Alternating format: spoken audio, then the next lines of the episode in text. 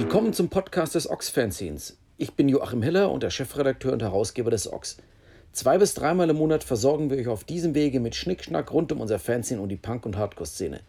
Das Ox erscheint alle zwei Monate, jeweils Anfang Februar, April, Juni, August, Oktober und Dezember. Und es ist im Bahnhofsbuchhandel erhältlich, sowie natürlich auf unserer Website unter ox-fanzine.de. Und natürlich findet ihr uns auch auf Facebook, Twitter und Instagram. Und jetzt viel Spaß mit der neuesten Folge. Willkommen zu einer weiteren Folge des Ox Podcast. Heute ist zu Besuch Sim. Die hat ein Buch gemacht oder mit anderen zusammen ein Buch gemacht. Das Buch heißt Dead Moon Off the Grid.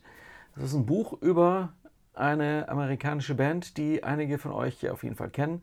Legendäre Garage Band aus Portland, Oregon um äh, Fred Cole und äh, der ist vor zwei Jahren verstorben und ähm, ja, äh, daran, danach kam meines Wissens auch die Idee, so ein Buch zu machen und äh, ich lasse mir das jetzt mal alles von Simone genau erklären. Sim, die das Buch gemacht hat, heißt nämlich eigentlich Simone. Mhm. Hallo Simone.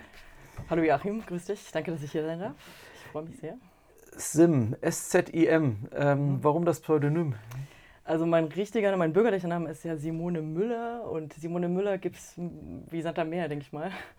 Und ich, ich mag eh gern kurze Begriffe, also drei oder vier Buchstaben. Und dann kam die Idee auf, einen Teil meines Vornamens zu, zu nehmen und ähm, dadurch, dass ich auch Typografin bin, finde ich die Kombination SZ äh, sehr interessant. Und meine Mutter kommt aus Polen und heißt Urszula. Und da kommt das auch schon vor. Und dann habe ich gedacht, um es vielleicht ein bisschen interessanter noch aussehen zu lassen, nehme ich das Z einfach wieder mit rein. Ein Künstlername, ein Künstlerinnenname. Du, das habe ich gelesen, äh, kommst aus äh, Chemnitz, ist das korrekt? Aus der Nähe von Chemnitz. Aus der Nähe von mhm. Chemnitz. Und äh, da sind wir nämlich direkt im Thema. Dort war auch dein Erstkontakt mit äh, Dead Moon. Ja. Ähm, wie ging das also los mit Dead Moon und dir? Dead Moon und äh, ich, wir haben uns, äh, oder ich habe die Band das erste Mal 1997, äh, am 11. September, witzigerweise, ich hatte das Ticket noch, deswegen weiß ich das so genau, äh, gesehen und ähm, ich kannte die Band vorher gar nicht. Ich habe weder Musik gehört äh, noch sonst irgendwas. Ich war einfach immer mit Freunden auf Konzerten, so seitdem ich 13 war. Da war ich dann 16 und war eigentlich eher mal so zu Hardcore-Bands auf Konzerten und plötzlich äh, sagt dann irgendjemand, ja, wir wollen zu Dead Moon und ich habe das Logo gesehen und ehrlich gesagt, ich dachte, ich habe überhaupt nichts erwartet und ich dachte, es ist eine Gothic-Band, weil so in den 90ern war Gothic irgendwie mal so eine Weile voll angesagt und ich dachte, naja, es wird eine Gothic-Band sein oder so und dann sind wir da rein und ich weiß nicht, 40, 50 Leute waren vielleicht da. Klassische Dead Moon-Konzertsituation, alle äh, gut betrunken, äh, schön am Tanzen, mit Grölen, so die Klassiker, 50 for 40 Fight. Und ja, da fiel mir so die Kinnlade runter. Ich dachte so, was ist das denn bitte? und ja, bin dann nach Hause gefahren und hatte noch so die Klassiker dann im Kopf, It's okay, 5445 und da war es um mich geschehen. was, äh, was, hat das, was hatte diese Band, was du, äh, was du vielleicht bei anderen Bands nicht kanntest und was war das, was dich daran so, so instantly addicted gemacht mhm. hat? Ich glaube, das war so diese krasse Rawness. Also es war einfach so total ungehobelt. Dann auch die, diese Aufstellung. Ähm, das wissen ja oder kennen ja wahrscheinlich meist, die meisten, die Dead Moon auch kennen, dass sie immer in einer Reihe gespielt haben. Also der Schlagzeuger saß direkt vorne äh, am Publikum, am Bühnenrand und hat auch immer mit allen Leuten kommuniziert. Äh, das fand ich total sympathisch. Und dann gab es auch diese Stellen, wo dann das bei Johnny's Gun kommt dann das Bier auf die Snare und dann bumm und dann ist überall Bier. Also es war einfach so total ungezügelt, äh, total wild. Und ich glaube, das hat mich so, ähm, ja, das hat mich so fasziniert. Hm. Damals war ja auf jeden Fall, du warst äh, 16, 17, ähm, ein erheblicher Altersunterschied zwischen äh, den Typen da auf der Bühne. Ähm, wie alt ist äh, Freds äh, äh, Frau, Witwe, Ex? Ich weiß nicht, wie ihr, wie ihr zuletzt ihr, ihr Verhältnis war. Die sind beide äh, 48 geboren. Also äh, sie ist jetzt 70, letztes Jahr im Dezember 70 geworden. Also wird 71 dieses Jahr und er wäre dann auch so alt geworden. Also 69 ist er geworden, aber ja. Waren also die Typen auf der Band, äh, auf der Bühne, zumindest bis auf den Schlagzeuger, der eine Generation jünger ist, mhm. ja doch eher so im Alter, würde ich mal vermuten, von deinen Eltern. Ähm, Ungefähr, ja, nicht ganz, aber so 30 Jahre älter, total, ja. Aber das war ja auch, das kam auch noch dazu, weil du mich danach gefragt hast, äh, das, das war auch das Ungewöhnliche daran, dass sie eben schon so alt waren. Also die waren ja damals schon Ende 40 oder fast 50 und haben das ja auch zumindest in der Formation äh, auch erst zehn Jahre gemacht, also mit 40 äh, die Band zumindest, gab es ja noch tausende vorher. Äh, aber die Band zumindest erst angefangen. Und das fand ich auch sehr äh, nachhaltig beeindruckend, muss ich sagen. So.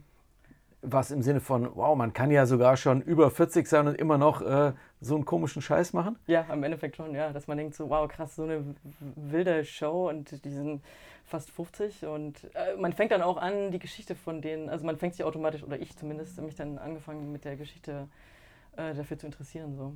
Hm. Ja, äh, vielleicht nochmal ein Abriss zu Dead Moon. Ähm, ich habe das äh, versucht, als ich das Buch rezensiert hatte, hatte ich nochmal auf so eine alte Rezension von mir zurückgegriffen.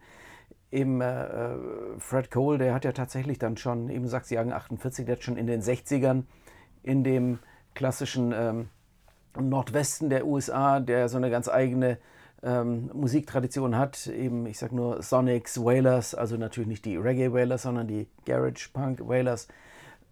Da war das ja schon so ein, muss man vorsichtig sein mit dem Wort heutzutage, Hotspot, was also solche krachige, laute äh, Garage Rock'n'Roll Musik betrifft. Und aus dieser Ecke kam eben auch äh, Fred Cole mit seinen diversen Bands und hat sich da so sozialisiert. Ja, wobei man sagen muss, er hat äh, angefangen eigentlich in Las Vegas zu spielen. Also die ersten Bilder, die auch in dem Buch drin sind, äh, geht eigentlich in Las Vegas los. Äh, und dann geht die Reise so ein bisschen LA, bis sie dann irgendwann nach Portland fahren. Ich glaube, ich weiß gar nicht mehr genau, da waren die 17, 18 oder so, hat er auch seine Frau. Siehst du, hat der Musikjournalist schon wieder die Klatsche bekommen, nicht sauber recherchiert. Natürlich, weißt du, jeder Fred Cole, natürlich ging das nicht in Portland los. Ja, das nur so kurz als, können wir ja nochmal drauf eingehen, aber das ja. wollte ich jetzt nur kurz als Voranmerkung noch ja. ergänzen sozusagen. Ja. Okay. Ja. Also er hat dann schon eben so die klassische, ja, ich war jung, brauchte das Geld, hatte keins, äh, hab Rock'n'Roll gemacht, Karriere so durchgemacht. Genau, ich glaube, er wollte ursprünglich, äh, er hat ja dann später erst angefangen, Gitarre zu spielen. Er wollte ursprünglich wirklich Sänger werden und hat auch bei The Weeds und The Lollipop Shop hat er hauptsächlich als äh, Sänger, äh, ist er als Sänger aufgetreten und ähm, ist erst dann später zur Gitarre gekommen, weil er, glaube ich, dann auch mehr das Gefühl hatte, er will die Dinge selber steuern und äh, auch die Musik machen, die er machen will, was ihm als was ihm dann im Endeffekt ist er dann eigentlich eher zum Songwriter geworden, was er, was er am Anfang auch schon war, aber halt nur in Form eines Sängers und er wollte, glaube ich, auch tatsächlich die Songs selber schreiben auf der Gitarre. Und ähm, ja, so hat sich das dann entwickelt. Für einen Sänger hat er ja jetzt, wie soll ich sagen, nicht die typische Gesangsstimme, könnte man mal vorsichtig äh, ausgedrückt sagen. Ja, ja, ja. Aber ich glaube, das, das, das äh, setzt ihn vielleicht auch ab von anderen. Es gibt Leute, ich kenne auch Leute, die mögen das überhaupt nicht. Es ist natürlich so ein Falsetto und so ein Vibrato da mit drin und äh, die Platten sind ja auch alle mono aufgenommen und äh, oft auch übersteuert und das kriegt natürlich einen ganz eigenen Charme, aber dadurch, finde ich, hebt sich es auch von den anderen Sachen mhm. ab. Muss man mögen, auf jeden Fall, wenn man so ein High-Fidelity äh, Typ ist, dann gefällt einem das wahrscheinlich eher nicht. Ähm, ja. Man kennt ja so diese, diese ähm, HiFi-Magazine, die man manchmal so in die Finger bekommt, wo dann irgendwelche 10.000 Euro Plattenspieler und Gold hier, Gold da, Verstärker und 50.000 Euro stehen im Wohnzimmer und dann werden die immer gleichen Referenzplatten gehört und äh, in diesem Magazin auch vorgestellt. Und das ist, glaube ich, immer das Ding. Also, wenn ich jemals aus irgendeinem Grund so unglaublich viel Geld haben sollte, dass ich auf die Idee kommen sollte, sowas zu kaufen, würde ich, glaube ich, in so ein entsprechendes HiFi-Studio gehen und eine Dead Moon-Platte mitnehmen und sagen, so legen Sie mal auf. Und dann einfach nur den panischen Blick zu sehen, so, oh, da ist irgendwas kaputt, äh, können Sie später nochmal wiederkommen. Mhm. Nein, das muss so. Genau, ja. Perlen vor die Säue in dem Fall. ja, Fred hat da auch irgendwie großen Wert drauf gelegt, weil er, glaube ich, auch selber die Erfahrung gemacht hat, ähm, dass, äh, dass es einen bestimmten normierten Weg gibt, Dinge zu tun, eben zum Beispiel in ein richtiges Studio zu gehen, Sachen korrekt aufzunehmen, zu pegeln, zu leveln, ähm, alles richtig zu machen, sage ich mal. Und er wollte es aber so machen, wie er es wollte und es klang dann halt so rumpelig. Also das war schon auch eine bewusste Entscheidung. Es hat natürlich auch mit seinen limitierten Skills zu tun, dessen war er sich auch bewusst. Es gibt auch ein Zitat, wo er sagt, dass er seinen Stil über die Jahre nie großartig geändert hat. Hört man auch, wenn man die erste Platte anhört und die letzte vielleicht klingt genauso.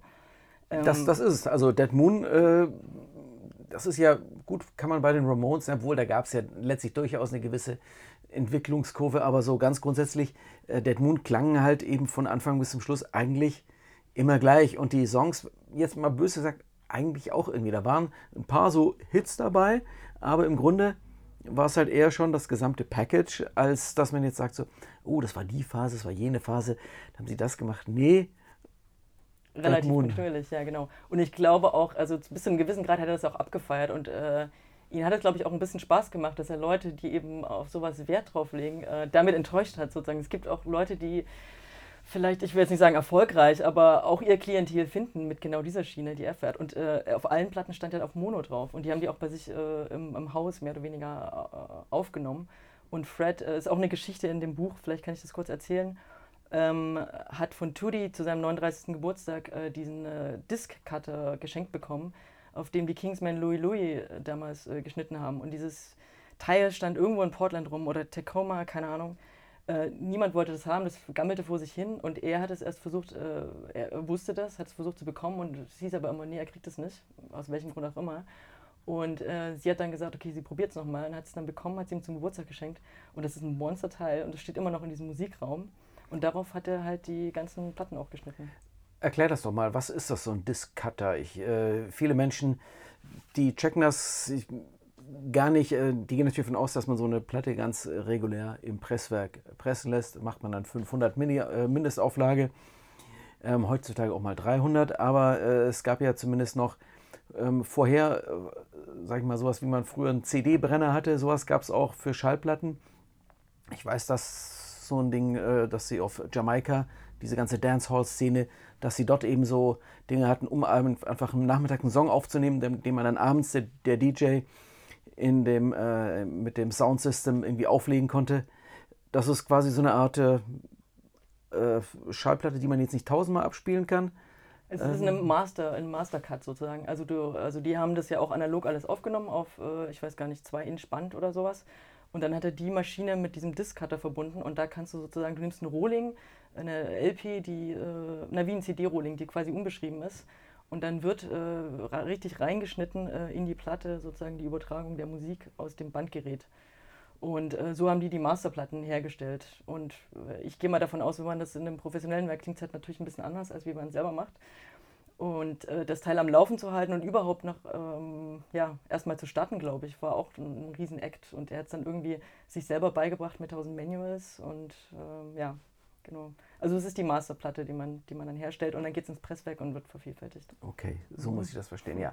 Ähm, wie groß ist das Gerät? Also du weißt das deshalb, das weiß ich wiederum, weil du es irgendwo erwähnst, dass du für dieses Buch, wo wir gleich nochmal auch drauf eingehen, mal im Detail, hast du äh, äh, noch zu Lebzeiten von Fred äh, ihn besucht in Portland und ähm, hast also das alles auch mal äh, Zutritt zu den heiligen Hallen bekommen. Mhm. Ja, also das Haus an sich ist total verrückt. Das hat er auch komplett selber gebaut und es sieht eigentlich so aus, wie die, Kla wie die Platten klingen. ähm, mit ganz viel Charme. äh, das klingt, äh, dass wir jetzt normale Menschen wahrscheinlich würden und so, boah, was für eine verranzte Bruchbude. Auf eine sympathische Art, sage ich mal. Also er hat zum Beispiel alles verbaut, was er finden konnte. Also es gibt äh, Schränke, die vorher Türen waren und so weiter und so fort. Also Fred hat immer darauf geachtet, dass er Sachen wiederverwendet zum Beispiel. Also er war in dem Sinne sehr... Upcycling, der König des Upcycling? Sozusagen, ja. Das da könnte man heute vielleicht auch eine Netflix-Serie, also äh, vielleicht hätte ihm noch so eine mhm. zweite Karriere als Netflix mhm. äh, oder YouTube-Serie, hey, äh, Upcycling with äh, Fred Cole oder sowas. Ja, weiß ich nicht, ob er es gemacht hätte, aber wäre eine Variante, ja, genau.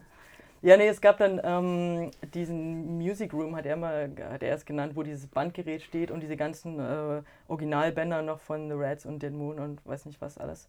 Und da steht auch dieser Diskcutter und der ist vielleicht, wenn man sich es vorstellen will, so groß wie eine, eine Waschmaschine oder eine Spülmaschine.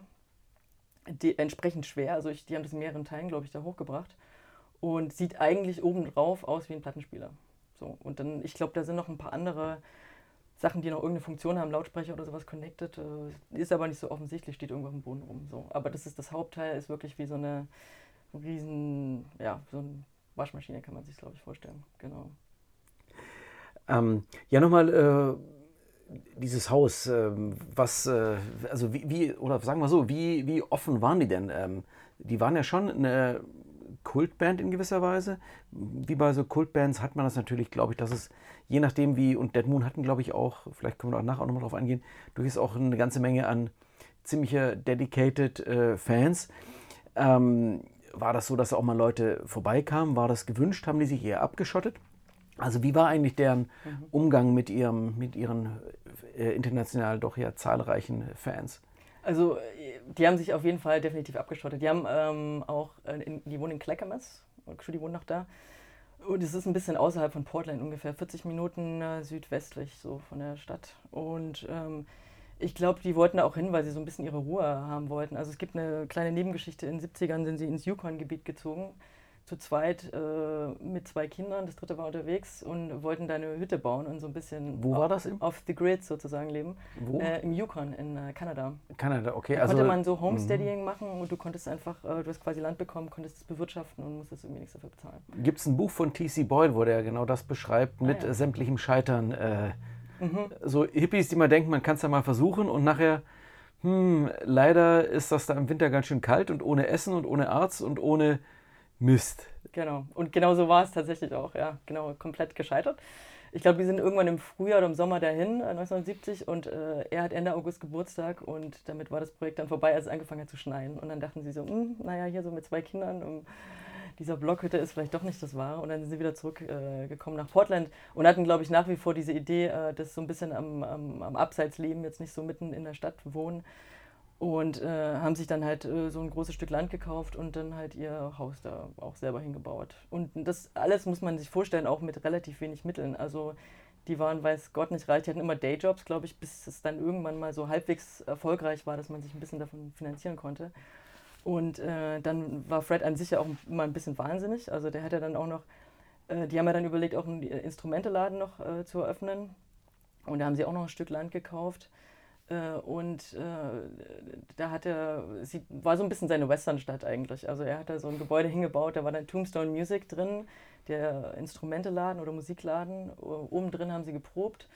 Und dann gab es aber eine Auflage, ich kann mich leider nicht mehr ganz erinnern, von diesem County, dass wenn man da was Eigenes hinbauen will, muss man noch äh, so und so viele andere Gebäude drauf haben und die muss man dann vermietet haben. Irgendeine Vorschrift gab es da. Und Fred, äh, so äh, stur wie er war, hat dann natürlich gesagt, okay, mache ich halt. Und dann hat er da irgendwie noch drei, vier andere Gebäude hingebaut und unten noch so einen kleinen General Store rein, wo halt dann. Und den Rest haben sie dann irgendwie vermietet. Ja. Da, gutes Stichwort, das hatte ich nämlich noch im Hinterkopf, dass die auch irgendwie so eine Art äh, Kolonialwarenladen, äh, nein, also so, so ein Tante-Emma-Laden irgendwie sowas Ja, es war wie betrieben so ein äh, Spiti, würde man vielleicht jetzt sagen, irgendwie. Ja, genau, also so äh, Getränke, Snacks, was, was auch immer, was man da so brauchte. Ja. Wirklich eine, eine unglaubliche Geschichte. Aber wir hatten es gerade gesagt, also die waren schon eher so reclusive und nicht jetzt äh, mit ihren Fans so total äh, social. Oder wie, wie, äh, wie war das Verhältnis? Wie hast du das so mitbekommen? Also doch zu ihren Fans auf jeden Fall. Die waren auch immer zugänglich. Ich habe die ja auch so kennengelernt. Also äh, Andrew hat dann, ich habe Fotos mitgehabt und wollte die, das war dann ein paar Jahre später, und wollte die den geben und dann sagte Andrew, komm mal backstage, äh, gib die dir mal be- lieber selber. So, ich mache das nicht für dich.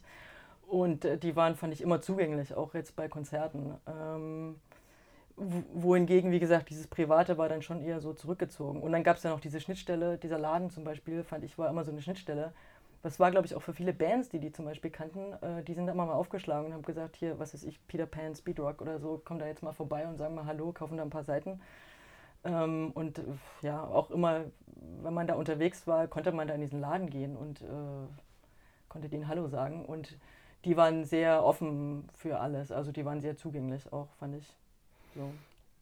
Nun kommen wir ja doch aus diesem Buchthema schon ein bisschen näher. Du ähm, beschreibst, dass du vor Ort warst und äh, dich mit Computer und Scanner bei denen einquartiert hast, um das äh, Bandarchiv, äh, das Familienalbum quasi äh, zu digitalisieren. Ähm, wie, wie kommt man dazu? Also man muss ja, wie soll ich sagen, erstmal so einer Band auch so nahe kommen, dass man das, das Vertrauen hat und äh, man weiß, okay, ja, die lassen wir, die oder den lassen wir jetzt mal so nah an uns ran und äh, auch mal eben der Person zeigen wir das alles und die darf das jetzt einfach mal, ja, man will ja eine gewisse Privatsphäre, also man, man übertritt natürlich da schon so viele Schwellen ähm, an dieser Stelle. Also wie kam es dazu und äh, wie war das dann äh, vor Ort? Also die Idee von dem Buch schwebte mir schon sehr lange im Kopf, weil ich bin ja auch Gestalterin und mache auch selber Bücher und ich dachte, also wenn ich wirklich mal so ein komplettes Buch machen will, dann wirklich über den Mond. Aber das war wirklich ganz weit im Hinterkopf von mir noch. Ich, äh, ich bin 2003, also 13, also wir kannten uns dann schon über einen längeren Zeitraum. Ich war auch immer mit auf Tour bei Pierced Arrows und habe Merchandise für die gemacht. Und ähm, Pierce also, Arrows Nachfolgeband für jene, die nicht ganz mit lexikalisch Wikipedia-mäßiger mit vertraut sind. Ja, genau, Nachfolgeband von Dead Moon seit 2007. Und äh, dann äh, hatten die mich gefragt, ob ich Merchandise für die machen will und war halt immer mal mit denen so auf Europa oder einmal auch auf USA-Tour. Und äh, daher kannten wir uns schon sehr gut. Und 2013 wollte ich eigentlich so eine kleine Auszeit nehmen und habe die gefragt, ob es möglich wäre, mal so vier, fünf Monate in Portland äh, da so abzuhängen oder irgendwo da. Und meine Idee war eigentlich, dass ich mir so ein, äh, so ein Camper-Van oder sowas hole und da so ein bisschen durch die Gegend gurke. Und äh, dann habe ich die gefragt, ob sie vielleicht jemanden kennen, der so ein Auto verkauft. Und sie meinten, hm, nee, gucken Sie mal rum. Und dann kam irgendwann die Mail, äh, wo dann drin stand, don't worry about it, just get here. So. Und dann komme ich da an und äh, dann haben die mir so einen Airstream-Trailer gekauft als Geschenk. Also das war wirklich, ich habe Cover auch für die gemacht und das war Geld war immer nie eine Frage so. Und äh, dann war Fred so, here's your payback, uh, do what you want, it's yours. und da stand dann dieser Trailer auf dem Grundstück von denen, wo das auch das Haus war. Airstream, das sind diese ähm, sehr organisch gefärbten, äh, mit Alu, genieteten Alublechen verkleideten äh, klassischen US-Wohnwagen, genau, die genau. heutzutage in äh, äh, refurbished äh, Zuständen unfassbar Schweinegeld kosten. Mhm. Ja, ich nehme an, deins war ein bisschen trashiger. Der war auf jeden Fall trashiger. Die muss ich erstmal so ein bisschen entkernen. Und äh, dadurch, dass ich aber, ich hatte ja freie Hand, so, es war quasi mein Zimmer. Und der war auch unbeweglich. Also es war wirklich ein Anhänger. So, der stand dann einfach da und der steht immer noch da. Und das war sozusagen mein Zimmer eigentlich, als ich da war.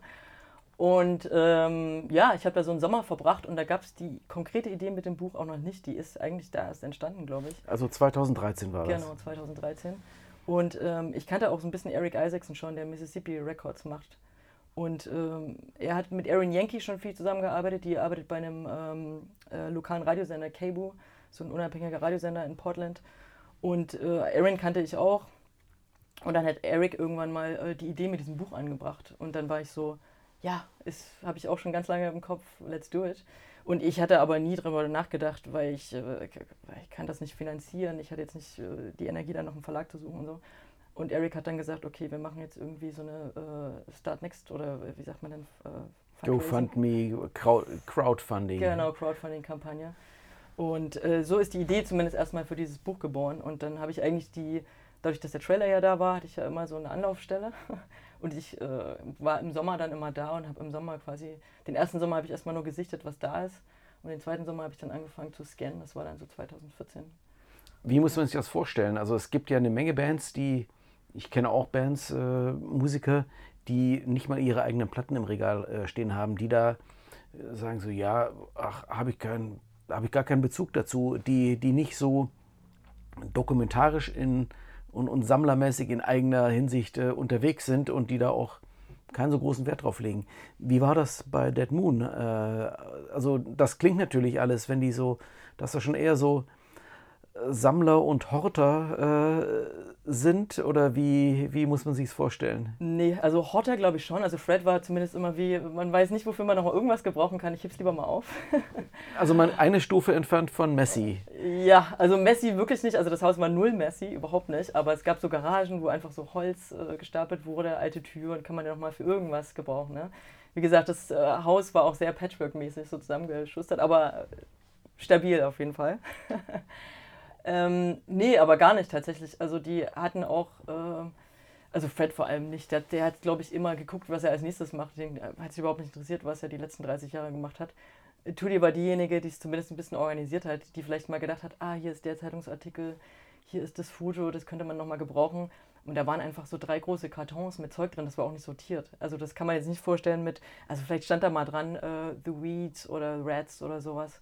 So ein bisschen grob nach Jahren, aber das war weder sortiert nach äh, Zeitungsartikeln und Fotos gar nicht. Das war einfach so ein großer Haufen und ich habe mich da so ein bisschen durchgearbeitet. Und ähm, die haben auch von Anfang an gesagt, und das ist eigentlich ein bisschen die tragische Sache für mich, muss ich sagen, äh, die wollen überhaupt nichts damit zu tun haben. Also ich soll, die haben mir freie Hand gelassen, ich hatte freie Auswahl und die wollten es auch nicht sehen, bevor es gedruckt ist. Was ich schon ein großes äh, Vertrauensverhältnis finde, absolut. Und äh, was aber schade daran war, dass Fred eigentlich vorher gestorben ist. Er hat es sozusagen nie gesehen. Er hat das PDF noch gesehen der hat immer durchgeblättert am Rechner, aber er hat tatsächlich das Buch dann nicht mehr gesehen, was ein bisschen schade ist. Aber ja. Hattest du dann deren Input, was ähm, jetzt so die zeitliche Einordnung oder sowas. Also ähm, schau mal, ich habe hier dieses Foto, da steht dabei, wann war das denn so, dass du dann mit denen da saßt und die sagten, ja, ich glaube, das war da und da und das muss da und da. Gab es in der Hinsicht irgendwie Hilfe oder? Nee, gar nicht, überhaupt nicht. Also ich hatte Schwein, dass bei den meisten Foto Fotos äh, die Fotografen, ich habe auch versucht, viel Material von tatsächlich professionellen Fotografen zu nehmen. Da waren halt auch tausend Fotos von Konzertfotos von Fans, die sie denen auch geschickt haben und äh, alles schön und gut, aber dann, äh, eins sieht dann irgendwann aus wie das andere. Und äh, diese Konzertfotos haben sich dann auch sehr wiederholt. Also deswegen habe ich schon wirklich versucht, die guten rauszusuchen.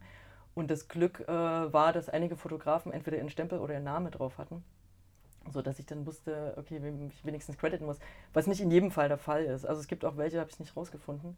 Und Tudi wusste es auch nicht mehr. Äh, und dann haben wir einfach gesagt, okay, ja, das ist natürlich in heutigen Zeiten durchaus ein Risiko, dass äh, manchmal Menschen, die etwas geschaffen haben, Fotos sind auch Künstler, haben auch einen künstlerischen Wert, im Zweifelsfall irrige Vorstellungen haben, ähm, welche Summen damit verbunden sind äh, mit der Abdruckgenehmigung und man da gegebenenfalls sehr schnell großen rechtlichen Ärger bekommen kann für eine Sache, die man keine böse Absicht damit verfolgt hat. Wie war das in diesem Fall? Hast du das äh, hat das irgendwas gehemmt oder welche Erfahrungen hattest du in der Hinsicht da? Ja, ich habe, also wie gesagt, bei manchen Sachen habe ich dann noch Tudi gefragt, aber die wusste es dann auch nicht genau. Und sie, also, weil sie beide immer so auch in ihrer kleinen Vorstellung waren, so, die geben ständig Sachen raus. Also die haben nie, glaube ich, äh, irgendwas gefordert von Leuten, äh, finanziell oder sonst irgendwas. Die haben halt immer ihre Sachen auch rausgegeben. Und ich glaube, so haben sie auch gedacht, dass andere das genauso machen. Und dann Tudi war dann immer so, ja, nee, die Fotograf ist cool, haben sie uns zugeschickt, nimm einfach oder so. So, und dann weiß ich halt auch, naja, so ganz so funktioniert es nicht. Und ich habe natürlich von den Fotografen, die ich, äh, die ich rausgefunden habe, die habe ich natürlich schon angeschrieben und gefragt, ob es okay ist, ob wir hier was äh, verwenden dürfen von denen. Und die meisten waren auch damit einverstanden. Und viele haben sich auch gefreut, dass sie tatsächlich mit in dem Buch sein konnten und haben natürlich auch alle ein Exemplar zugeschickt bekommen. Ja. Wie ja, wie soll ich sagen, wie muss man sich das vorstellen? Wie prekär äh, ist denn die Existenz von so einer Band, Band wie Bad Moon auf dem Level, Dead Moon, äh, auf deren Level irgendwie immer gewesen? Also ich meine, die hatten ja auch ihre Zeiten, wo sie über, über Sub-Hop irgendwie Sachen veröffentlicht wurden und so weiter, wo man schon sagt so, und das war noch zu Zeiten, als man auch noch relevante Stückzahlen verkaufen konnte. Ähm, war das schon etwas, was die beiden, wie soll ich sagen, schon so am, am Laufen gehalten hat? Oder eher Überzeugungstäter in der Hinsicht, dass sie eigentlich immer am, am Minimum irgendwie rumgekrebst haben, wie wie war das so, Dead Moon? Mhm. Also, äh, wie muss man sich das vorstellen? Ich glaube, die haben sich verschiedene Standbeine aufgebaut und das war relativ clever. Also, die hatten einmal dieses, äh, das Land und dieses Haus, was sie selber gebaut haben, was jetzt auch relativ kostengünstig, denke ich mal, gewesen sein wird. Dann hatten sie den Laden am Laufen, äh, dann hatten sie halt immer diese Tourneen und ich glaube, die Tourneen haben dann das meiste Geld reingespült einfach. Also, ich habe da jetzt auch keine Zahlen, aber kann ich mir vorstellen. Und dann über die Jahre, über diese 20 Jahre, haben sich natürlich auch eine große Fangemeinde erspielt. Und die waren dann, glaube ich, auch immer so treu, die Platten dann auch immer zu kaufen. Und die haben das ja auch alles komplett in Eigenregie gemacht. Also das, die haben es aufgenommen, die hatten ein eigenes Label, auf, das ist, auf, die sie das rausge auf dem sie das rausgebracht haben, alles Tombstone Records. Und äh, hatten dann auch schon einen kleinen äh, Katalog. Und er hat auch äh, andere Bands rausgebracht. Und ich glaube, das war so die Mischung aus allem. Ich glaube, wenn es nur eine Sache ge gegeben hätte, dann, äh, ja, weiß ich nicht, äh, hätten sie wahrscheinlich ein bisschen mehr noch zu rudern gehabt. Aber so glaube ich, die Kombination aus den ganzen Sachen mit den verschiedenen Standbeinen, äh, ja, hat es denen zumindest ermöglicht, dann im Alter auch jetzt nicht mehr noch irgendwelche anderen Jobs machen zu müssen. Das hat sich dann mhm. schon, glaube ich, getragen. Um aufs Buch zurückzukommen. Das Buch ist ähm, vor zwei Jahren, in den 2018, in den USA erschienen, in einem quadratischen Format und äh, mit zwei LPs mit dabei, Best of von Dead Moon. Und das war damals auf jeden Fall ganz schön schweineteuer. Ich glaube, es lag schon bei über 100 Dollar oder sowas, wenn man es kaufen wollte. Oder ich weiß nicht, was war der. Naja, die, ursprünglich in dieser Kampagne, in dieser ähm, Geldsammelkampagne, Crowdfunding-Kampagne, äh, war es mal für 55 Dollar angesetzt, was ich damals auch zu wenig fand. Äh, ein 300-Seiten-Buch äh, im quadratischen Format mit zwei LPs. Ich glaube, da hätte, hätte Eric vielleicht ein bisschen mehr verlangen können, damit es noch ein bisschen besser trägt, aber ähm, egal, jetzt habe ich die Frage vergessen. Ähm, ja, es kam also raus und war in den USA 2018 ah, genau. war schon ein relativ teures äh, Ding, dieses Buch. Ähm, in was für einer Auflage? Sind zwei Auflagen, glaube ich, äh, erschienen. In was genau. für einer Größenordnung äh, wurden die hergestellt? Ich glaube auch so um die 1000. Ja, mhm. genau, damit ja. es lohnt, ja. Mhm. Und äh, ja, und ich glaube, der endgültige Verkaufspreis, als es dann gedruckt wurde, waren dann, also mal abgesehen von Leut den Leuten, die sich das natürlich dann schon bei der Crowdfunding-Kampagne gekauft haben, kam es dann 70, 80 Dollar. Und das große Problem, was glaube ich niemand bedacht hat, war, dass vielleicht Leute in Europa das Buch auch gern bestellt hätten. Der Versand aber nach Europa, egal in welches Land, um die 70 Dollar gelegen hat, also quasi nochmal der doppelte Buchpreis. Und ich glaube, darüber waren jetzt viele Leute nicht so glücklich was mich letztendlich auch dazu bewogen hat, das jetzt nochmal äh, zusammen mit Ventil mhm. äh, zu machen, was ich gut finde. Wie war denn das Feedback damals auf das Buch? Ich meine, das, äh, man hat es mit einer sehr, bei allen Bands, die jetzt so heiß und innig von Menschen verehrt und geliebt werden, hat man es eben mit einem sehr, einerseits einem dankbaren, andererseits auch sehr kritischen Publikum äh, zu tun, weil äh, ich merke das ja, wenn wir das Ox machen, da draußen sind jede Menge Leute, die es besser wissen. Faktisch oder zumindest äh, imaginiert. Also ist man unter sehr starker Beobachtung und äh, neben Lob muss man sich auch Kritik anhören, wie auch immer. Also wie ist das Buch aufgenommen worden? Ich habe mich da gar nicht so richtig um Feedback gekümmert. Ich habe das nur eher aus einem kleineren Kreis, äh, aus dem Umfeld gehört. Und da ist es ziemlich gut äh, eigentlich angekommen. Was mich persönlich gestört hätte, also ich hätte von Anfang an nie dieses quadratische Format mit den zwei LPs gewählt, und ich hätte auch nie Glossypapier genommen. Deswegen bin ich sehr froh, dass wir jetzt mattes Papier genommen haben. Weil es für mich wirklich nicht die Band reflektiert. Also das ist auf diesem Glossy-Papier. Und dann, äh, was ich auch, äh, was jetzt viel besser ist, dass man halt mit Bildern komplett mal in Beschnitt gehen kann. Also es ist eine voll, volle Seite mit einem Foto drauf. Äh, Hoch- oder Querformat, Doppelseite, egal. Aber bei einem quadratischen Format kannst du das halt nicht machen, weil du sonst, wenn du ein Vollformat machst, immer ein Stück an einer Seite abschneiden musst, damit du das Quadrat hast. Deswegen konnte ich das nicht. Und ähm, ich finde das jetzt viel befreiender, so muss ich sagen. Für, für, mich funktioniert das jetzt viel besser. Moment, du erwähnst ja gerade was. Das war quadratisch und jetzt ist es eigentlich also ein annähernd DIN A4-Format. Das heißt, du musstest den ganzen Scheiß neu layouten? Komplett, ja, klar, auf jeden Fall.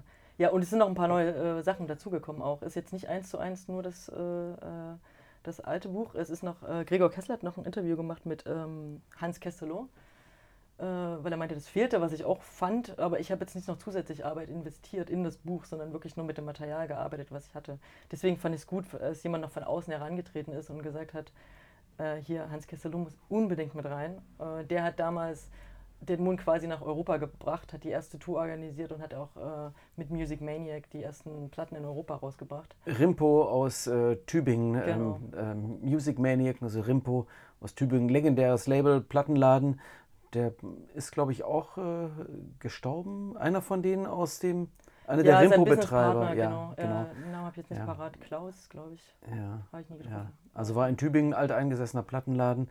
Und ähm, die Älteren von uns erinnern sich, ähm, Bands wie eben ja, Dead Moon, Vietnam Veterans äh, ähm, und diverse so Garage-Bands in den 80ern schon waren eben Rimpo Music Manic war schon so eine sehr gute Marke. Und ähm, der war eben auch in der Frühzeit von Dead Moon involviert. Ja, sehr wichtig auf jeden Fall. Mhm. Genau, und das ist jetzt auch in der neuen Ausgabe mit drin, ein Interview mit ihm. Äh, Nochmal so seine Sicht äh, auf die Dinge.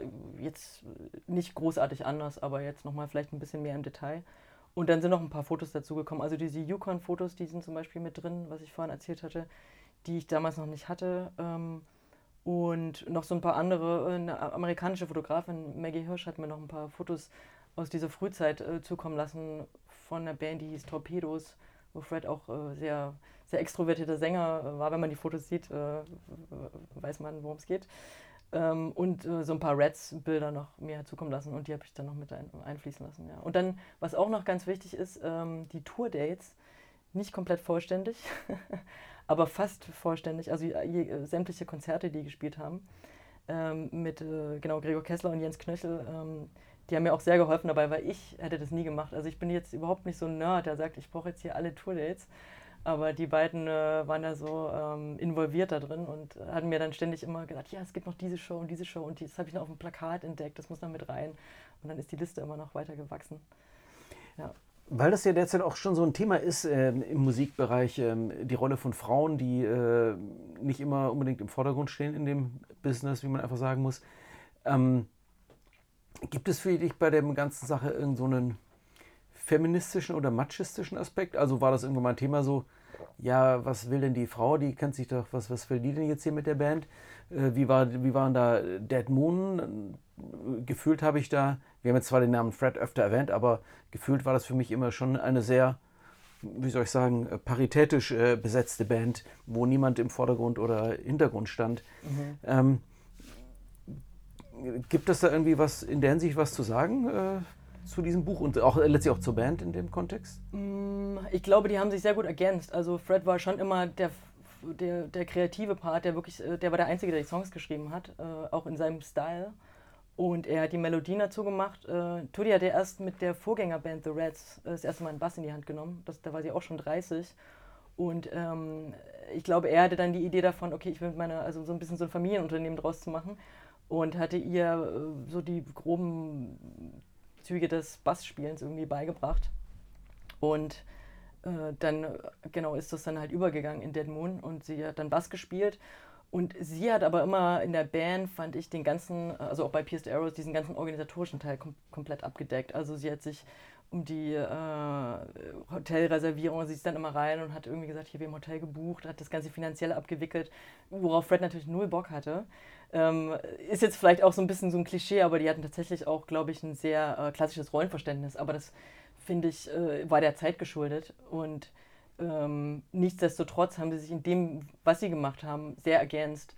Und äh, ja, auch Andrew fand ich, äh, hat da auch ganz gut reingepasst. Der war auch niemand, der im Vordergrund stehen wollte. Für den war das gut, okay, er ist jetzt hier die Rhythmusmaschine ähm, und äh, fügt sich da jetzt so gut ein in das Ensemble. Also ich glaube jetzt nicht, dass es da äh, ich sage jetzt mal, Kompetenzgerange, in Anführungsstrichen, gegeben habe. Also es war schon so eine recht äh, ja, demokratische Band, würde ich sagen. Hm. Ähm, bevor wir auch gleich noch mal ein bisschen weiter auf das Buch eingehen, ähm, äh, weiß man, dass bei Dead Moon, was soll ich sagen, ähm, Alkohol mindestens immer eine nicht unwesentliche Rolle spielte. Ähm, wie, ja, du musst jetzt nicht indiskret werden, aber der Punkt ist schon, äh, wie, Fred ist gestorben, er war noch nicht so alt, mit Ende 60.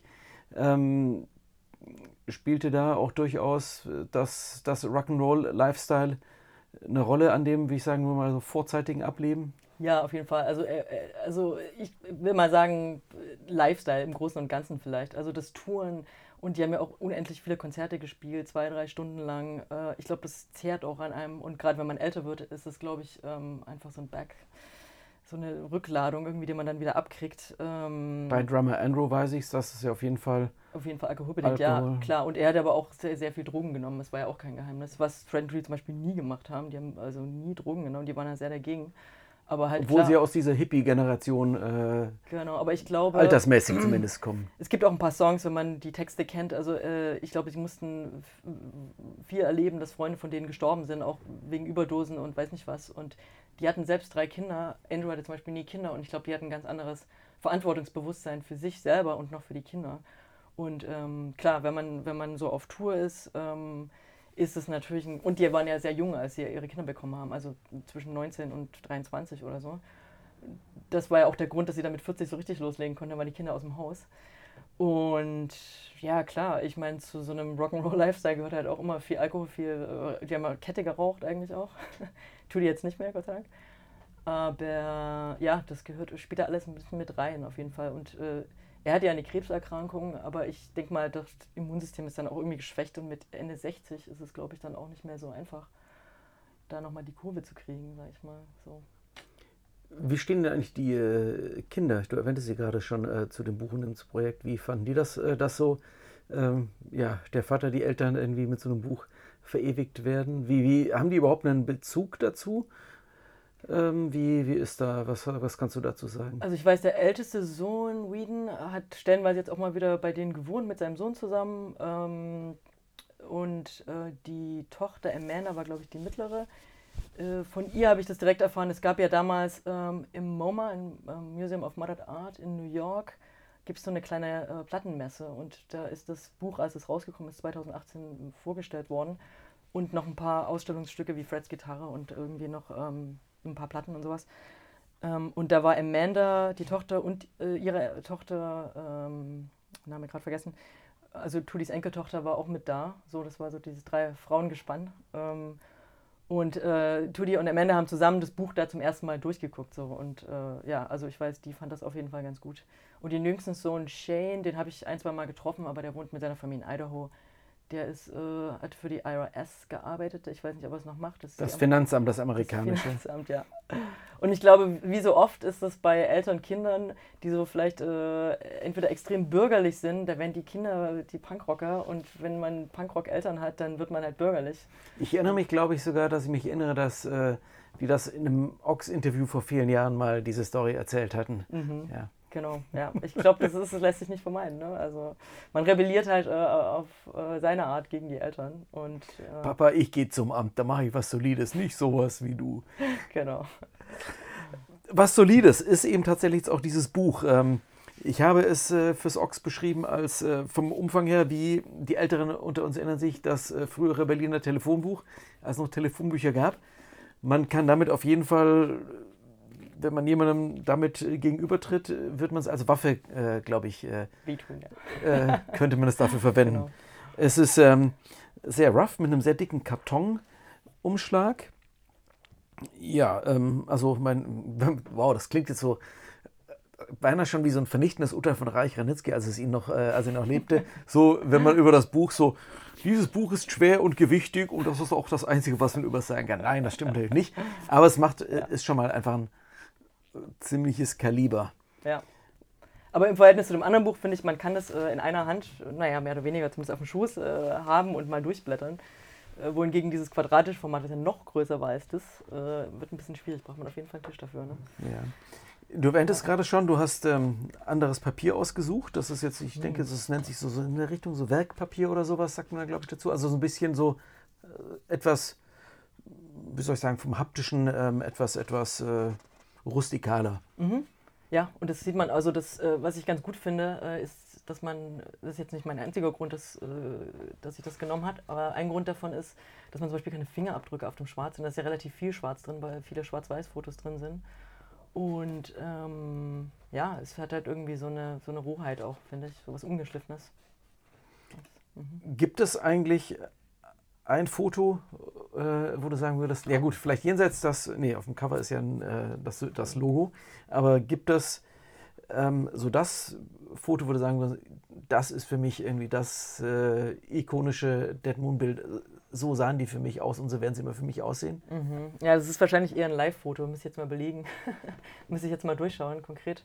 Aber es ist auf jeden Fall so ein, so ein Live-Foto, äh, vielleicht irgendwo mit am Anfang, wo äh, Andrew vielleicht auf die, das war die Schwere des Buches. Das war die Schwere des Buches, ja. Wo Andrew vielleicht gerade auf die Snare haut und das Bier spritzt überall und Fred äh, steht mit dem Rücken zum Publikum, weil er gerade äh, den Verstärker dann Feedback rausholt. Äh, ja, verliert die Augen zu, Kopf nach hinten, sowas in Art vielleicht, ja. Und es gab ja immer die Kerze in der Whiskyflasche, Jack Daniels, Jack Daniels Flasche. Ähm, die brannte und wenn die Katze abgebrannt war, war das Konzert zu Ende. Sagt der Mythos, ja. Sagt der Mythos. äh, es wurden besonders schnell brennende Kerzen verwendet, die in äh, 45 Minuten runtergebrannt waren. Genau. Ja, nee, die haben teilweise schon richtig lange gespielt. Ne? Aber ja, dann wurde die Katze nur noch angemacht oder ja, wie auch immer. Wer da gewesen ist, wird es äh, wissen, äh, wie das abgelaufen ist. Aber witzig ist auch, ähm, ich glaube, es war tatsächlich auch ein Zufall, wie das passiert ist, weil Andrew hat ja nie Hangetoms gehabt und da war immer ein Loch drin. Und dann hat der Sohn von den Whedon, der war auf den ersten Tourneen mit dabei, hat auch Merch gemacht. Und ähm, irgendwie lag da so eine Flasche rum und der hat die da falsch rum da reingesteckt und dann saß die da und da kam eine Kerze drauf. Also das hat sich auch irgendwie so ergeben, wie viele Sachen. Und dann fand Fred irgendwie, ja, funktioniert, behalten wir. ähm, die Geschichte des Logos. Das ist ein, vorne haben wir auch, äh, hast du eine ähm, Riesenlatte an Fan-Tattoos, äh, beliebtes Fan äh, Fanmotiv. Es gab hier mhm. nicht die Nummer wie bei Rocket from the Crypt, wo man sagt, wenn man ein Tattoo hat, kommt man umsonst aufs Konzert. Gab es nicht bei Dead Moon. Nicht, dass ich wüsste. Aber es gab, ähm, glaube ich, viele, die äh, ihre Tattoos immer gezeigt haben. Es ja. war so ein bisschen wie so ein Club irgendwie. Ja.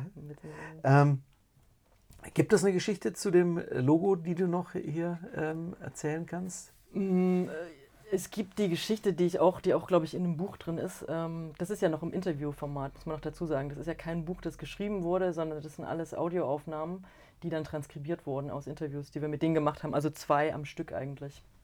Und, ach genau, das ist vielleicht auch noch wichtig, dadurch, dass Andrew, äh, der Schlagzeuger, schon verstorben war zu dem Zeitpunkt, äh, hat sich Aaron Yankee von Jason Summers und Kate Fix, die diesen, es gibt einen Dokumentarfilm über die, äh, die haben sich ein paar Takes von denen zuschicken lassen, wo Andrew auch noch äh, Aussagen getroffen haben. Und äh, Aaron Yankee, die das auch mit bearbeitet hat, den Text, hat dann seine Aussagen einfließen lassen, was so klingt, wie als wäre er mit am Tisch gewesen, was ich total zauberhaft fand. Und jetzt habe ich schon wieder einen Faden verloren, wo wir stehen. Ach, zum Logo, genau. Das Logo, ähm, wie gesagt, ich glaube, die reden da auch drüber ist so entstanden, dass äh, Fred halt einen Bandnamen überlebt, überlegt hat. Und die sind irgendwie, die sind sehr gerne in Casinos gegangen und waren irgendwo in Nevada und sind nachts irgendwann zurückgefahren und da war so ein Blutmond irgendwie. Und Fred meinte so, ja, Blood das ist ein super Name. Und Trudy war so, ah nee, kann man nicht machen, funktioniert nicht. Klingt ja schrecklich. Äh, und irgendwie sind sie dann auf Dead Moon gekommen. Und dann hatte Fred, glaube ich, die Idee, genau das abzubilden. Also einfach einen toten Mond so und hat es dann äh, Kelly Manahan, der hat dann später für die im Laden gearbeitet, hat immer ein bisschen gezeichnet, hat er ihm beschrieben, was er gerne hätte. Und da sieht man noch die Entwicklung des Logos, wie es am Anfang ausgesehen hat und wie es dann am Ende ausgesehen hat. Und witzigerweise bin ich da auch erst recht spät wieder drüber gestolpert. Ich, es war ganz woanders aufbewahrt. Ich ziehe da irgendwie eine Schublade raus und denke so, wow, was sind die Originalzeichnungen von dem Logo? Muss unbedingt mit rein. Genau. Ja. Wie fühlt man sich, wenn man so ein Buch gemacht hat, jetzt nach zwei Jahren nochmal das Ganze gemacht hat, so tief also in das Leben von anderen Leuten reingesaugt wird und eintaucht. Ähm, was macht das mit einem? Äh, wird das dann Teil der eigenen Biografie irgendwie? War es ja nun in gewisser Weise bei dir bedingt durch das jugendliche Alter, in dem du reinkommst, wahrscheinlich schon immer, aber man ist ja doch irgendeine Sache, die, die eigentlich in, in der Essenz das Leben von jemand anderem ist, hängt man plötzlich so mhm. so in der Twilight-Zone, so, ja, auch so halb in dem Leben von anderen Leuten mit drin. Total. Ähm, naja, also zum, zum, ersten bin ich jetzt wirklich erleichtert, weil ich dachte so, ich habe so eine Mission habe ich jetzt so abgeschlossen. Mir war das so ein Anliegen, dieses Buch überhaupt zu machen und jetzt habe ich das Gefühl erstmal so Haken drunter und ich bin happy, wie es geworden ist, äh, bin Ventil sehr dankbar dafür.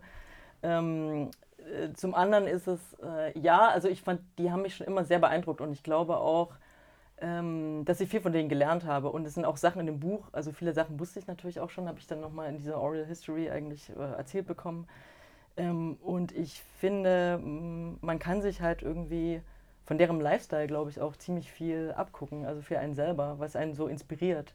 Also einfach diese Beharrlichkeit, mit der sie ihr Ding einfach durchgezogen haben und auch so ein bisschen drauf geschissen haben, wie man halt so Dinge macht. Sie haben es halt so gemacht, wie sie es für richtig gehalten haben.